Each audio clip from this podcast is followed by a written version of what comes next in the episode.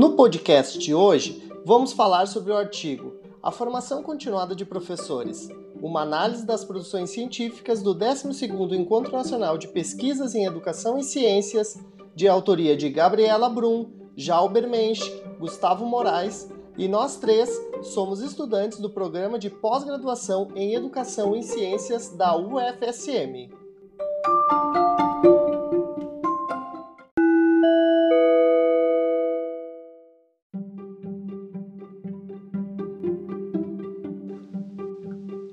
Nos últimos anos, a formação de professores é um dos temas foco de pesquisa dentro da área de educação. Autores como Novo afirmam que a constituição da identidade docente é um processo que não acontece repentinamente, mas sim que necessita de uma constante observação e reavaliação dos processos integrantes do contexto escolar, levando à integridade do sujeito professor. Dentro do ensino de ciências, Bronzanini e Bassos corroboram ao diálogo destacando a ciência como uma área passível de mudanças, a partir dos constantes estudos, o que influencia na necessidade de formação constante dos professores e que estejam dispostos a compreender e realizar o movimento de ação, reflexão, ação. A partir disso, o presente trabalho realizou uma análise sobre a formação continuada dentro da área de ciências biológicas Biologia, a partir dos estudos publicados no 12º Encontro Nacional de Pesquisa em Educação e Ciências, EMPEC, buscando compreender o que tem se publicado na área e suas implicações na formação de professores.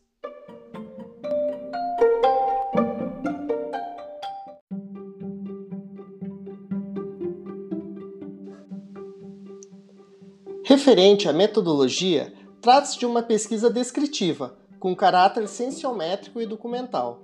Assim foi realizado um levantamento na ata do 12º EMPEC, utilizando os descritores formação de professores, formação docente, formação continuada, contínua, biologia e ciências biológicas.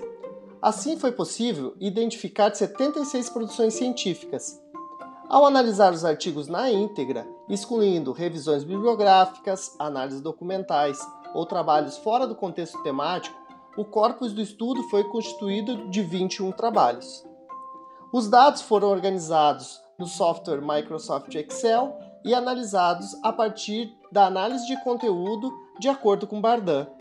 A partir da leitura aprofundada, foram mapeadas duas categorias de análises que serão analisadas a análise sensométrica.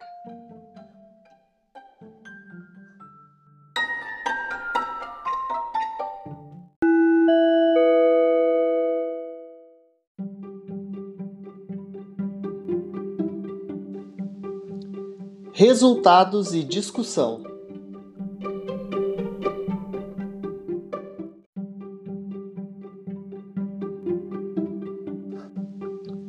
Ao analisarmos os dados, foi possível identificar que a maioria dos trabalhos estão relacionados à região sudeste do Brasil e são oriundos das instituições públicas de ensino.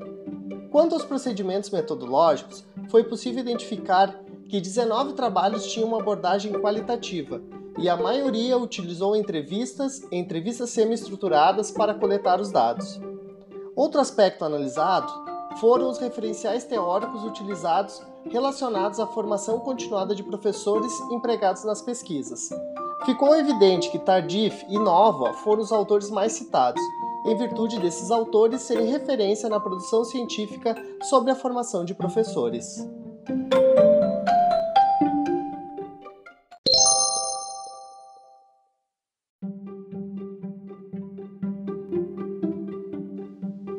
Da prática à reflexão. Desafios da formação continuada.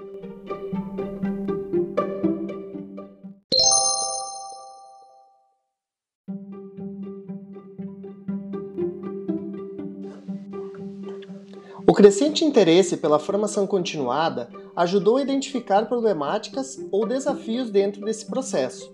E dentro dos textos analisados, um desses desafios é possibilitar uma formação continuada mais humana.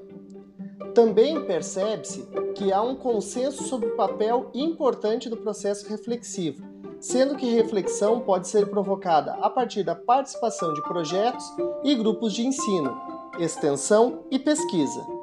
Esse movimento de partilha é de suma importância no âmbito escolar. Logo, podemos pensar a escola como um espaço formativo que possibilita a reflexão sobre a partilha dessas ações educativas.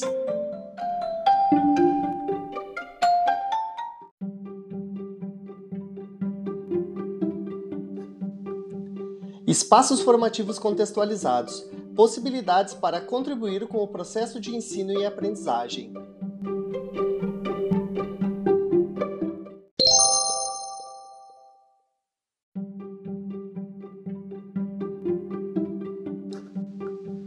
Nos trabalhos analisados, foi identificado o entendimento da formação continuada como possibilidade de ressignificação da prática, provocando inquietações e novas experiências.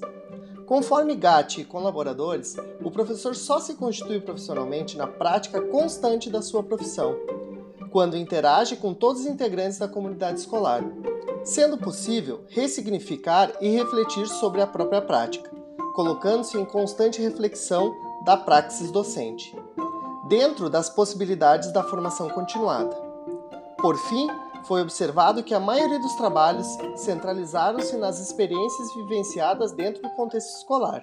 Em suma, seus objetivos foram encontrar estratégias e elaborar materiais didáticos, a fim de possibilitar um processo de ensino e aprendizagem mais favorável aos estudantes.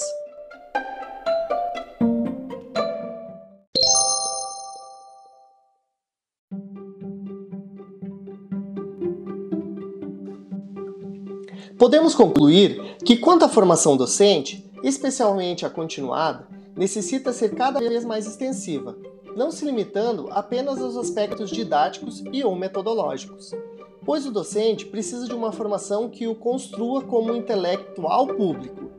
Os trabalhos evidenciaram certo distanciamento da formação docente mais próxima do ideal, pois entende-se que a formação docente precisa compreender o professor como sujeito integral e complexo, buscando meios de estabelecer articulações entre o trabalho pedagógico e as pessoalidades de cada professor. Dessa forma, uma formação docente qualificada carece de tempo e experiência para que se complete exitosa, indo ao encontro do que Nova chama de profissão, em que afirma que a formação docente necessita ser incorporada à profissão, possibilitando uma interação entre os professores mais experientes, ao mesmo tempo que estes participem de forma efetiva na formação dos mais jovens. Assim, é necessária uma formação docente que utilize essas experiências e relações, indo além dos cursos pré-moldados e descontextualizados que foram apresentados nas pesquisas analisadas, e muitas vezes são desenvolvidos por pessoas que não fazem parte do processo educativo. Muito obrigado por acompanhar nosso podcast até aqui. Valeu, muito obrigado e fiquem bem.